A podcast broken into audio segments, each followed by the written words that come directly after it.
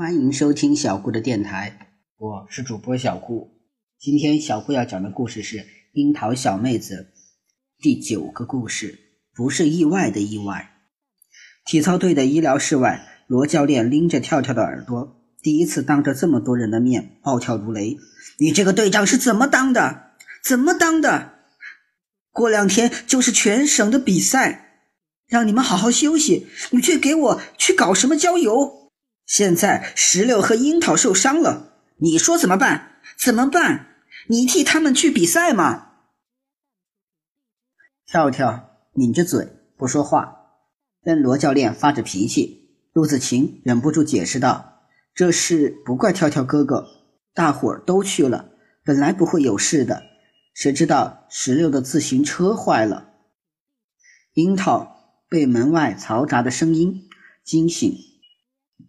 就着窗帘缝隙透进来的光，看见隔壁床上石榴，竟睁着大大的眼睛望着天花板，不禁吓了一跳。石榴，你醒了怎么也不说话呀？木石榴把食指放在嘴唇边，示意樱桃听大家的对话。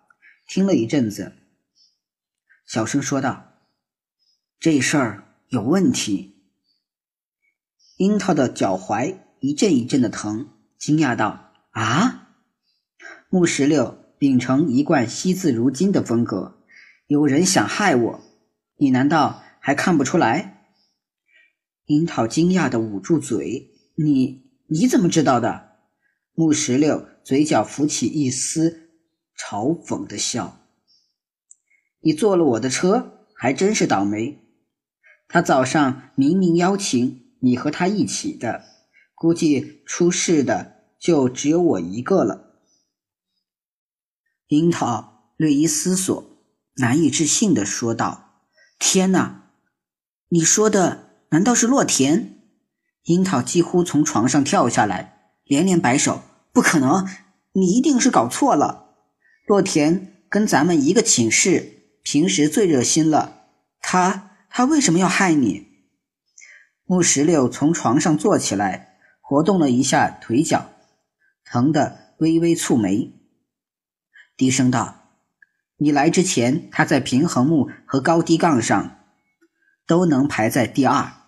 他一直想超过我，却没想到来了个更有天赋的木樱桃。这次比赛，他一定志在必得，免不了要做些小动作。当时提议去郊游，就是他大力支持。”昨天他半夜去上厕所，看来就是去动了手脚。樱桃惊呆了，想不到每天和乐融融的体操队，竟有如此的暗潮汹涌。为了一个名次，这样值得吗？